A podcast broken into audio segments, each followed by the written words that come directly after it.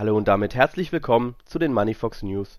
Heute am Donnerstag, den 13. April, sprechen wir über das Ethereum Shanghai Update, die G7 wollen Entwicklungsländer bei der Einführung von CBDCs unterstützen, die Kryptobörse FTX plant ein Comeback, ebenso sprechen wir über die 250 Milliarden US-Dollar-Klage gegen Musk, über Warren Buffett und seine Aussage gegen den Bitcoin und zu guter Letzt sprechen wir über Solana oder besser gesagt die Lage des Solcoins.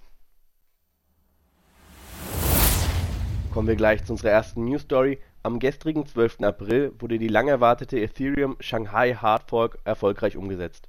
Investoren erhielten damit erstmals seit 2020 Zugriff auf gestakte Ethereum im Wert von rund 37 Milliarden US-Dollar.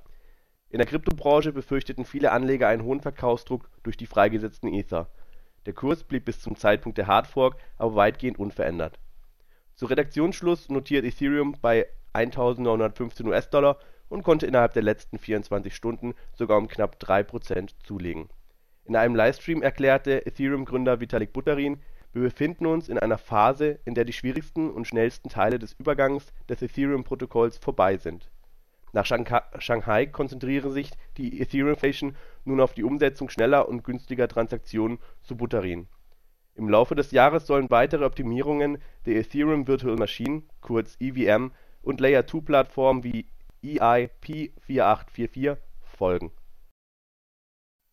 Kommen wir gleich zu unserer nächsten News Story. Die sieben führenden Industrienationen, kurz G7, wollen sich intensiv damit auseinandersetzen, wie sie Entwicklungsländer bei der Implementierung ihrer digitalen Zentralbankwährungen, kurz CBDCs, besser unterstützen können.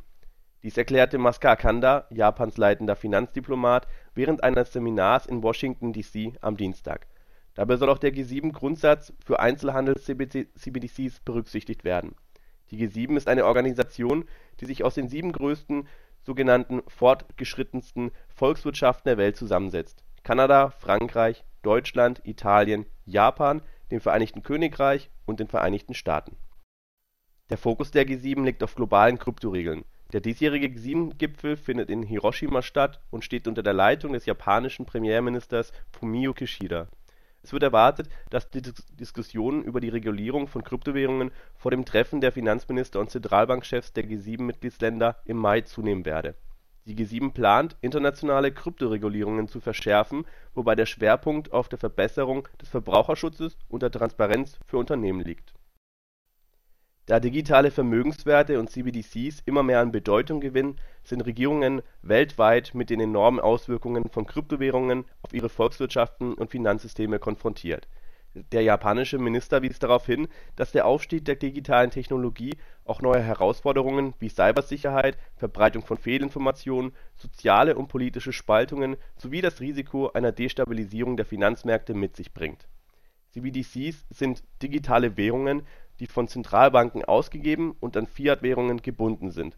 Derzeit sind ungefähr 65 Länder in der fortgeschrittenen Phase der CBDC-Entwicklung, wobei mehr als 20 Zentralbanken Pilotprojekte bereits gestartet haben, darunter Länder wie China, Brasilien, Japan und Russland.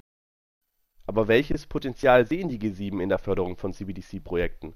Die Einführung von CBDCs birgt das Potenzial, den Zahlungsverkehr effizienter und sicherer zu gestalten da sie direkt von Zentralbanken herausgegeben und verwaltet werden.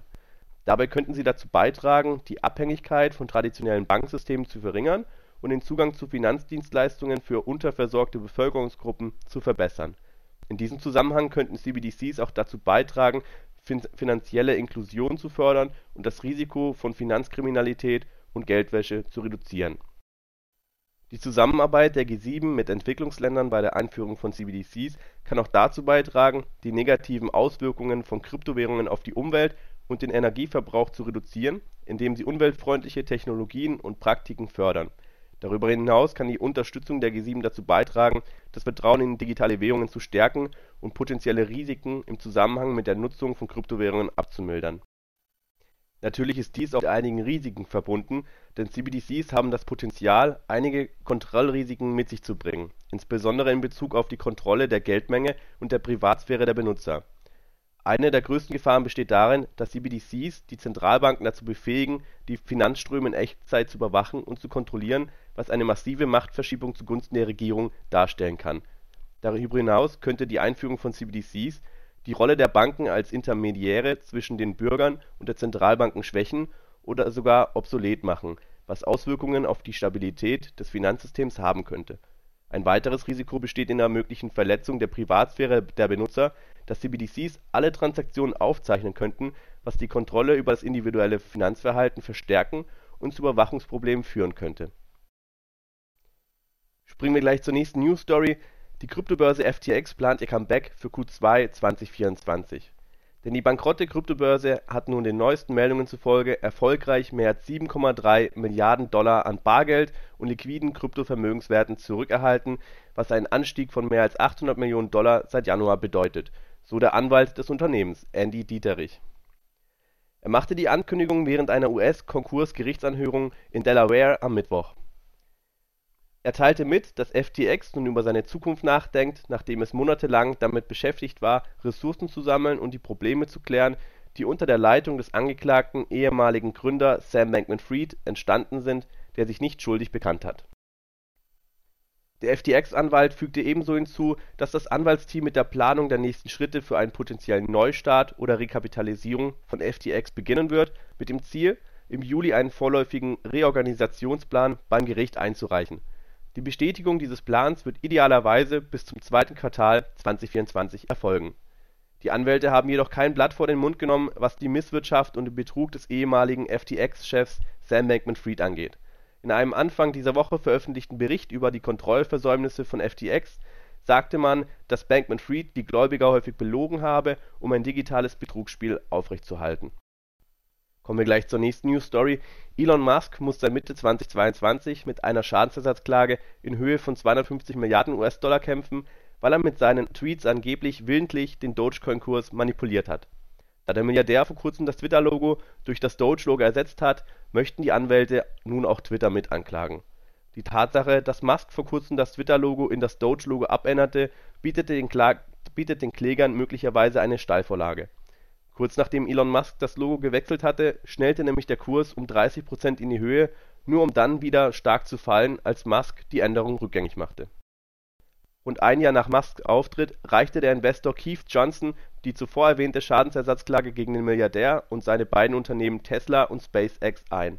Johnson fordert 86 Milliarden US-Dollar Schadensersatz plus weitere 172 Milliarden US-Dollar Entschädigung Außerdem möchte er ein Werbeverbot für Musk und seine Firmen erwirken.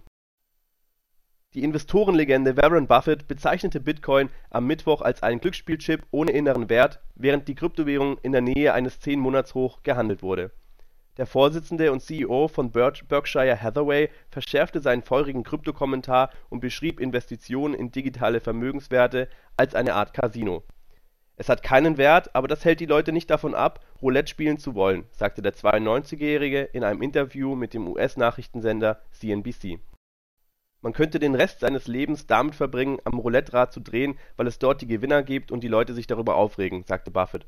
Aber deshalb machen die Spielautomaten auch noch so viel Lärm, ohne auszuzahlen. Die Menschen haben einen Instinkt für Glücksspiele, sagte Buffett, was dazu führt, dass die Investoren in Scharen zu Kryptowährungen strömen er sagte, dass die Zuteilung zu dieser Anlageklasse einfach „ euer Geld auffrisst.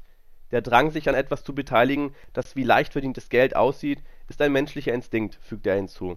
Ich wollte schon immer langsam reich werden und habe auf dem Weg dorthin eine Menge Spaß, sagte er. Kommen wir gleich zu unserer letzten Newsmeldung. Der FTX-Zusammenbruch im November hatte weitreichende Auswirkungen auf die gesamte Kryptoindustrie, doch Solana traf es besonders hart Infolge dieser Tragödie stürzte nicht nur der Kurs ins Bodenlose, auch On-Chain sowie DeFi-Aktivitäten des Netzwerks brachen ein. Der einst angepriesene Ethereum-Killer schien zusammen mit der Börse unterzugehen. Kein Wunder, wurde der Token doch vor allem von Sam Bankman-Fried, dem ehemaligen FTX-CEO, unterstützt. Laut der Analyseplattform Solscan ist die Anzahl aktiver Solana-Wallets in den letzten drei Monaten um erschreckende 60 Prozent zurückgegangen Allerdings ist dieser Abwärtstrend seit bereits Mai 2022, also schon lange vor dem FTX-Zusammenbruch, zu beobachten. Bei den neuen Netzwerkadressen zeichnet sich ein ähnliches Muster ab, auch diese gingen laut Solscan in den vergangenen drei Monaten um fast 60 Prozent zurück. Im selben Zeitpunkt sank die Ausgabe neuer SPL-Token auf Solana ebenfalls um über 80 Prozent und SPL-Token basieren auf der Solana Program Library, es handelt sich dabei also um Native Solana Token Zudem sank auch das tägliche NFT-Volumen abgesehen von einigen Ausschlägen von rund 30.000 neuen NFTs im Januar bis Mitte April auf unter 10.000. Wie anfangs erwähnt, blieb Solanas DeFi ebenso wenig von diesen Rückschlägen verschont. So beträgt das Total Value Locked laut der DeFi-Lama aktuell lediglich 519 Millionen US-Dollar. Seit dem FTX-Drama hat sich der Wert also halbiert und liegt aktuell 95 Prozent unter dem All-Time-High von 10 Milliarden US-Dollar im November 2021. Inzwischen ist der einstige Kryptofavorit Sol aus den Top 10 nach Marktkapitalisierung verschwunden. Obgleich sich der Solana-Kurs sich über den letzten Monaten langsam erholen konnte, blieb er immer noch schmerzhafte 91 Prozent von seinem All-Time-High bei 260 US-Dollar im November 2021 entfernt. Nach einem Tagesgewinn von 6 Prozent hält sich der Token aktuell bei etwa 24 US-Dollar. Der jüngste Anstieg könnte auf die Kursentwicklung von FTT, dem Native FTX Token, zurückzuführen zu sein Aufgrund von Gerüchten über eine mögliche Rückkehr der Börse verzeichnete der Token eine starke Aufwärtsbewegung. Sol liegt jedoch weiterhin 33 Prozent unterhalb des Preisniveaus von der vor dem FTX-Crash. Zu jenem Zeitpunkt fiel die gesamte Krypto-Marktkapitalisierung von einem All-Time-High bei knapp über 3 Billionen US-Dollar um satte 58 Prozent. Solana kämpft jedoch weiterhin darum, sich von dem epischen Fallout vom Bankman-Frieds Kryptoimperium zu erholen das war's mit den heutigen News. Ich wünsche euch noch eine schöne Restwoche